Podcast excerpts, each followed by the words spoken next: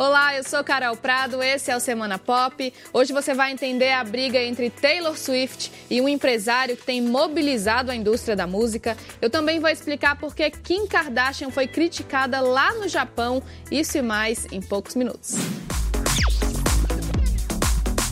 Pois é, muita gente está falando dessa briga entre Taylor Swift e o empresário Scooter Brown.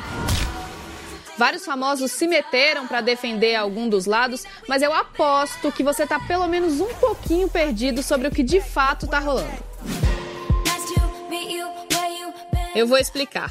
Os seis primeiros discos de Taylor pertencem a uma gravadora, a Big Machine. Ela acaba de ser vendida para Scooter Brown. Só que a cantora não gostou nada de não ter sido consultada sobre essa negociação. Ela queria ter sido avisada para ter a oportunidade de comprar esse catálogo, ou seja, para ter o controle das músicas. Só que por trás disso aí também tem uma questão pessoal, um ressentimento, um bad blood, como diria a própria Taylor. Ela acusa Scooter de ter envolvimento, por exemplo, naquela velha briga dela com o Kanye West, que acabou envolvendo também a Kim Kardashian. Enfim, Taylor chegou a dizer que nem seus piores pesadelos achou que seu legado poderia ficar na mão justamente de Scooter. Vamos acompanhar aí para ver o que acontece. E falando na Kim Kardashian, ela também se meteu numa polêmica nessa semana lá no Japão. Isso porque ela teve uma ideia assim um tanto discutível de chamar sua nova linha de roupa íntima de kimono. Os japoneses acusaram Kim de apropriação cultural, até o prefeito de Kyoto pediu numa carta que ela desistisse desse nome e ela atendeu o pedido. Anunciou que vai lançar a marca com um novo nome que ainda não foi revelado.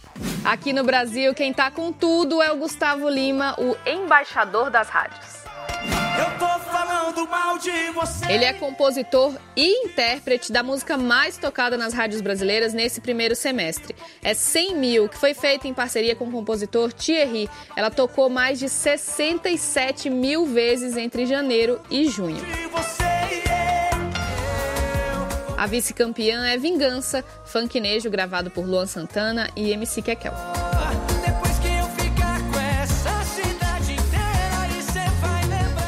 E a Academia de Cinema de Hollywood, que organiza o Oscar, revelou nessa semana as pessoas que receberam convites para participar do grupo e votar nas categorias da premiação. A Lady Gaga, que ganhou uma estatueta no ano passado, está na lista. Também o Homem-Aranha Tom Holland.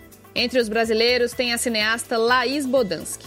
Aliás, nesse ano, 50% dos convidados são mulheres e 29% são pessoas não brancas. Isso traduz o esforço que a academia tem feito para diversificar seus membros.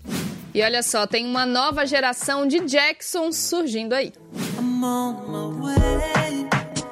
Jafar Jackson tem 22 anos, é sobrinho de Michael Jackson e lançou na semana passada seu primeiro clipe da música Got Me Singing. Ouve aí. A voz até que lembra do tio, né? Michael Jackson teve o legado manchado pelos relatos de abuso sexual infantil que ressurgiram recentemente num documentário. Mas Jafar fala com carinho dele e também das lembranças da infância em Neverland. Outra coisa que ele ama é o Brasil, tanto que gravou esse primeiro clipe no Morro do Vidigal, no Rio, e também é fã de Anitta. Eu já tô aqui torcendo por esse feat. Até semana que vem.